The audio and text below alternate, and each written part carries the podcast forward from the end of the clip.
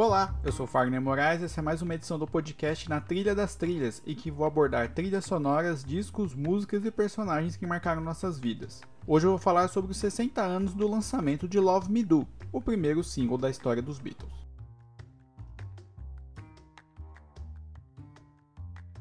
O ano de 1962 começou muito quente na política internacional, quando, em questão de 10 dias, o Papa João XXIII excomungou Fidel Castro, líder da ditadura cubana desde 1959, que assinou um acordo de livre comércio com a União Soviética. Dentro de alguns meses, teria início a crise dos mísseis, quando, em resposta aos mísseis colocados na Itália e na Turquia pelos Estados Unidos, a implantação de mísseis balísticos soviéticos em Cuba levaria o mundo ao momento mais tenso da Guerra Fria. Foram 13 dias até um acordo ser feito entre o presidente John Kennedy e o primeiro-ministro Nikita Khrushchev, com ambas as operações desmontadas. Por conta disso, uma linha direta entre os dois países foi implementada e seria de fundamental importância para arrefecer os ânimos nos anos seguintes, garantindo a segurança do mundo ao evitar um conflito nuclear entre as duas potências.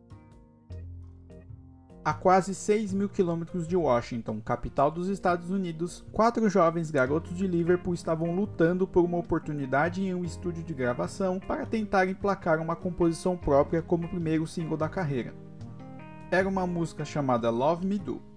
Naquela época, era muito comum que qualquer jovem grupo começasse fazendo covers famosos e desenvolver o repertório a partir disso mas eles eram diferentes e tinham algo de especial, detectado por qualquer um que prestasse um pouco mais de atenção. Esses quatro rapazes de Liverpool, chamados John, Paul, George e Ringo, formavam os Beatles.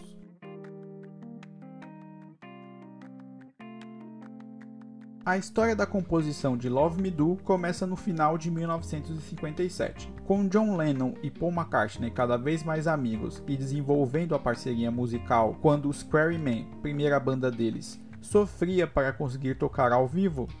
O jeito era ensaiar bastante. Um dia, McCartney contou ao amigo que havia escrito uma música. Isso mudaria para sempre a história, porque Lennon nunca tinha imaginado um amigo como compositor, muito menos ele próprio. A canção I Lost My Little Girl, uma homenagem de Paul à mãe recém-falecida, abriu a cabeça de ambos para a composição e daria início à parceria mais famosa de todos os tempos na música. Qualquer verso e ou melodia era compartilhado entre os dois, que não sentiam vergonha em parar qualquer atividade para anotar ou contar uma ideia ao amigo. E eles tinham dois modelos a seguir, os Everly Brothers, dos irmãos Don e Phil, e Buddy Holly, um dos precursores do rock nos Estados Unidos. As harmonias da dupla e o estilo de compor do guitarrista foram as primeiras inspirações de John e Paul. Era início de 1958. E o fato de descobrirem que Holly compunha as próprias músicas só deu o gás necessário para seguir com o sonho de viver de música.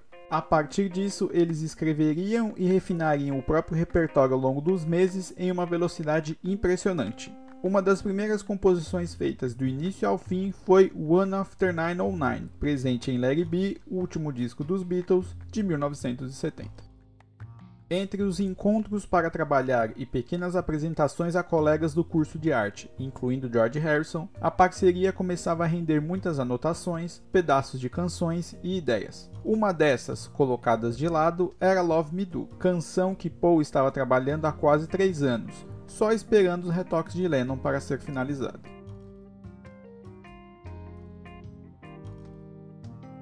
Entre 1958 e 1961, muita coisa mudou no grupo, que havia ganhado um ar mais profissional com shows pelo Reino Unido e pela hoje histórica passagem por Hamburgo, na Alemanha. O repertório de Lennon-McCartney crescia cada dia mais, Harrison havia virado um integrante oficial do agora Beatles, com Pete Best na bateria e Stu Sutcliffe no baixo, que logo deixaria a banda por um amor na Alemanha. E eles virariam oficialmente um quarteto com John, Paul, George e Best.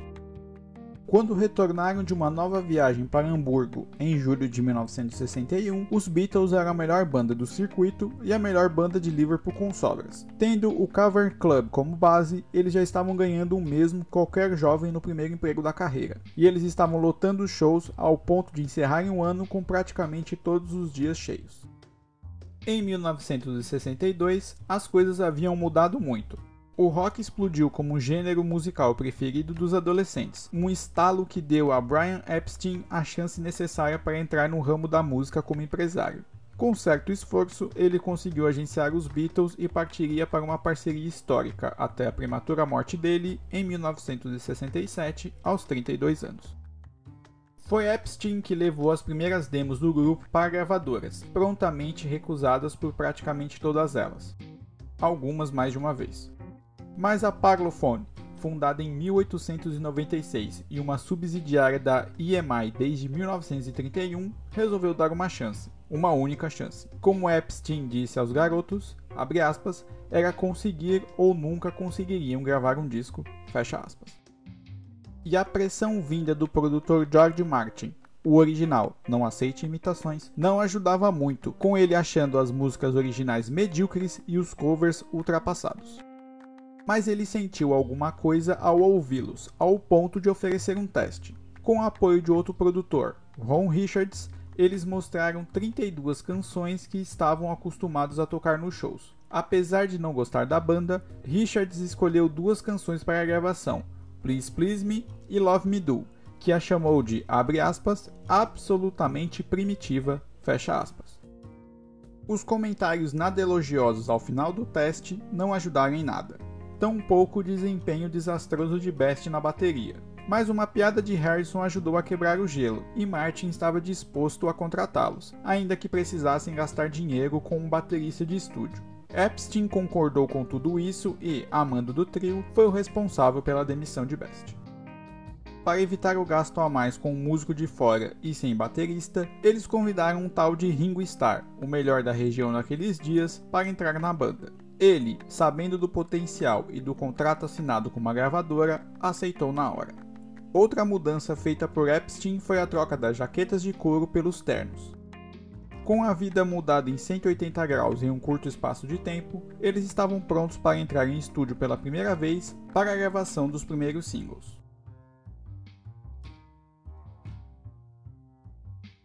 Hoje, no lendário Abbey Road, os Beatles não estavam nervosos, afinal, pelo menos 3 quartos deles não eram marinheiros de primeira viagem. Uma coisa fundamental para a gravação foi a ideia do engenheiro de som Norman Smith, ao abrir ao máximo os microfones para soar como se fosse ao vivo. Assim, Richards, um conhecedor do pop, e Smith, um trabalhador esperto de estúdio, ajudaram muito a banda a captar o melhor da sonoridade ao soar menos produzidos. Love Me Do foi escolhida para ser a primeira canção gravada em um acordo entre Martin e a banda. Em troca, eles gravariam How Do You Do It, de Mitch Murray, uma música bobinha da época que o experiente produtor acreditava no potencial, mas o quarteto não. Eles entraram em estúdio com Star na bateria e a coisa não foi muito melhor da sessão com Best. Inexperiente e nervoso, ele não conseguia colocar para fora todo o potencial dele e de Love Me Do, uma canção com muita semelhança a Candyman, de Roy Orbison, com uma estrofe, duas vozes, três acordes, uma batida dois tempos e uma gaita meio country blues.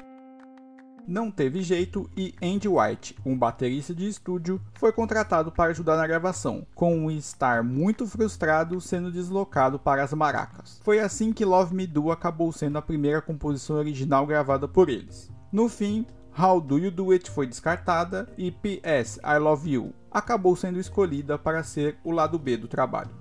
Quer dizer, ainda não havia definição de qual seria o lado A e qual seria o lado B.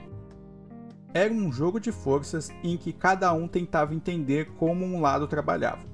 Foi um início doloroso para ambos, mas importante para a construção da relação de confiança entre os Beatles e o produtor. De um lado, os rapazes poderiam experimentar à vontade em estúdio. Do outro, Martin jamais abriria a mão de diminuir a qualidade do próprio trabalho só para agradá-los. Durante algum tempo, Martin teve dúvidas sobre qual canção seria de fato o primeiro single da banda e acabou sendo convencido a lançar Love Me Do. Assim, em 5 de outubro de 1962, o compacto com a canção no lado A e P.S. I Love You no lado B foi lançado e, para surpresa geral, com a versão gravada com Star na bateria. A gravação de White seria usada meses depois no álbum Please Please Me, lançado em março de 1963.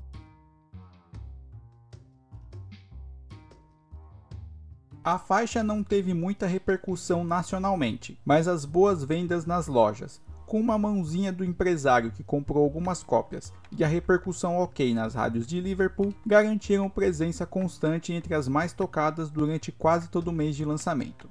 Com isso, Epstein tinha credenciais musicais boas o suficiente para conseguir melhores lugares para os shows, cachês melhores e até apresentações em programas de cidades próximas. Não foi fácil para os Beatles e Martin, mas o bom começo deu o ânimo necessário para ambos acreditarem mais na parceria e no trabalho uns dos outros. Quando eles retornaram ao estúdio para gravar o segundo compacto, algo havia mudado. O clima estava diferente, havia uma confiança quase arrogante da certeza do sucesso no médio prazo. O que ninguém sabia era que a história estava sendo escrita.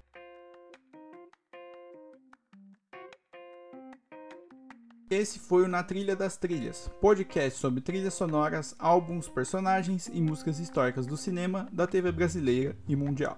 Siga o podcast no seu agregador favorito e avalie, porque sua opinião é muito importante para nós. Eu sou Fagner Moraes e estou no Twitter e no Instagram como arroba Fagner Moraes e aceito sugestões de temas para as próximas edições. E assine a minha newsletter, a Notícias da Semana, lá no Substack.